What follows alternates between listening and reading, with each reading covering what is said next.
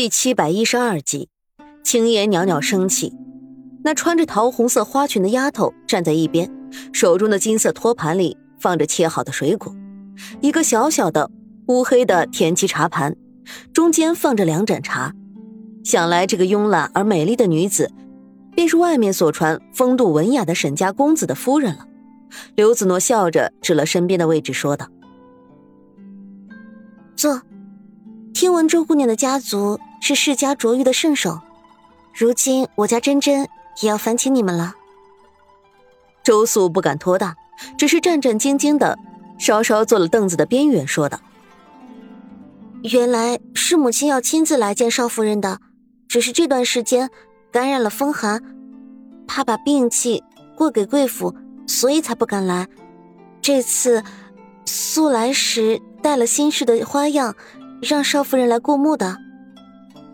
说着，伸手递过来一个金线锁边的小册子，放在了案几上。刘子诺却没有立刻伸手接过去，而是看着紫苏，抬眼笑道：“母亲看过了吗？她觉得哪个好？”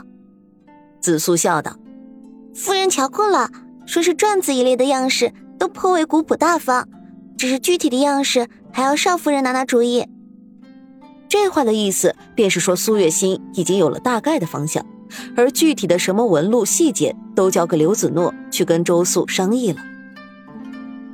刘子诺点头，拿过小册子细细的看着，一边问道：“听闻周家卓玉有三部，不知道是哪三部呢？”周素颔首说道。不着给奸佞之人，不着给追逐功利之人，不着给不忠不孝之人。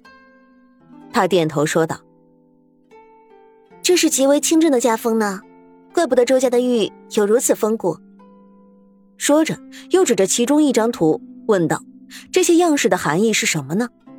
周素神情肃穆，宛如被夫子抽中背书一样，一副少年老成的样子。刘子诺看得出他紧张万分。有心想让他觉得放松一些，便循循引导问一些问题。两人一问一答，反倒让周素也自在了许多。他感激的看了刘子诺一眼，有些迟疑的：“少夫人，其实小姐的寓所可以做成篆字的‘康泰’字样。毕竟小姐如今所有都是许多人毕生不可求的东西，只是身体的康泰却是小姐不能有这满堂的富贵求来的。”刘子诺神情一脸。是啊，他心中像是有所触动一样，摆了摆手。那就照你说的吧，就篆刻“康泰”二字就好，背面就着兰草吧。是。苏月心知道了这个事情，倒是坐在炕上沉默了许久，袅袅的熏香几乎让人的面目都变得模糊起来。半晌，他说道：“紫苏，少夫人是对自己年幼失去母亲的事情。”有些耿耿于怀，难以疏解，再加上难产之后经历生死，如今倒是格外看重这些。他淡淡的叹了口气，不过这也算是好事情，毕竟以后他要和长安经历的事情还多着呢。另一边，周家拿到了沈炼选好的紫玉，开始进行雕琢。孩子满月的时候，便是要戴上玉锁的时候，那时候满月里，姑苏有名的富贵之家都会来贺。因此，这玉锁也就显得格外重要。一旦有什么不妥，那么周家就在姑苏的颜面扫地，再也没有办法立起。而不知道是什么人放出风去，说沈家得到的给自己家小姐真真打的玉锁的玉质，是一块来自和氏璧上面的绝世美玉。周家着玉之后，便派人连夜送回了沈家。毕竟这样的消息被恶意的放出去，就会引得无数江湖大盗闻风而动。更是有数不清的各种江湖好手想要一探究竟。倘若只是为了一睹玉石真容，倒也罢了，但是这却危及到了刘子诺和真真的安全。沈家在府邸的四周安排的暗卫，这几天的时间里，已经斩杀了五六名前来窥伺的江湖高手。而这个时候，关于和氏璧的传闻就越发的变得扑朔迷离，街坊之间将玉所传的更是有鼻子有眼，甚至。有传出沈家小姐是奉命的说法，倒让刘子诺有些哭笑不得。他看着女儿熟睡的脸庞，又多了几分担忧的说道：“这些时候不太太平，也不知道到底是谁在针对沈家，竟然放出了这样荒谬的话。可是偏偏却有这么多人相信。而苏月心与沈炼一同经历了政权更迭、朝代的变迁，他的政治敏感会比其他人更加的敏锐一些。苏月心给沈炼倒了一杯茶，但是神情却十分严肃的看着他。你老实说，你这段时间干什么去了？是不是又是上面有了什么事情？沈炼举起茶杯，淡淡的摇了摇头。我也不大清楚。他的声音有几分阴哑，却格外的让人觉得安稳。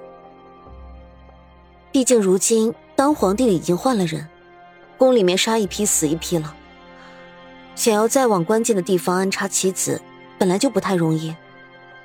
他看着担忧的妻子，揽了揽他的肩膀，说道：“放心吧，有我在，谁能动我们想要守护的家？”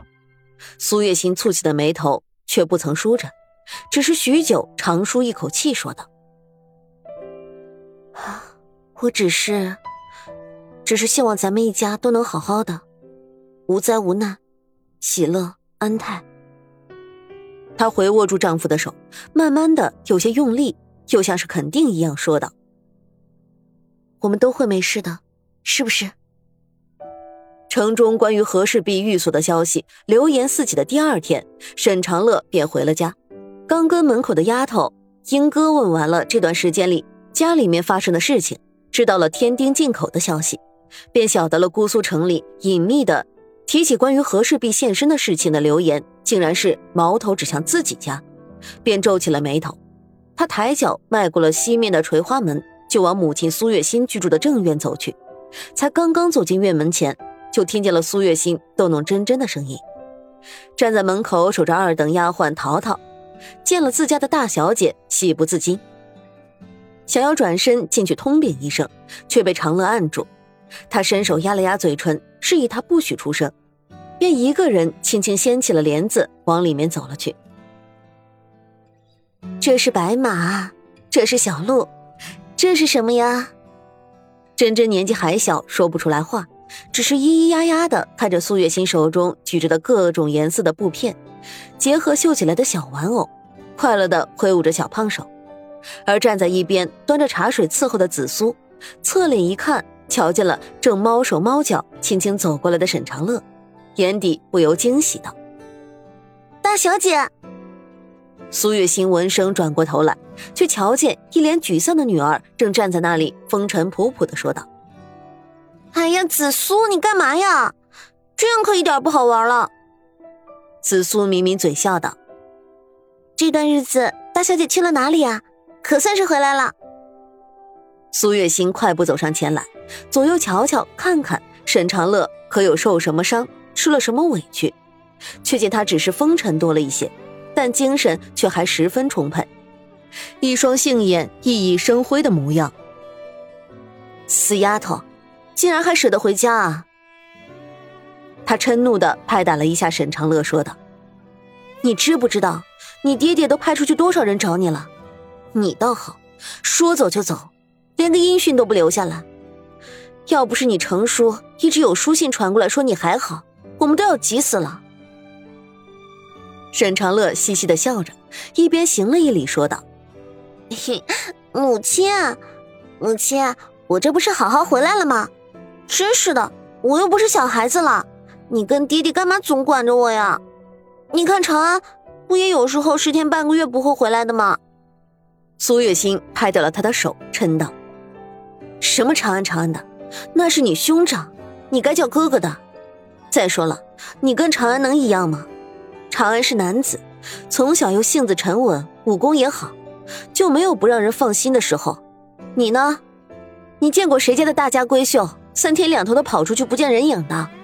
再说了，你那点三脚猫功夫，要不是程叔在背后保护你，你以为你能这么容易出去走走看看啊？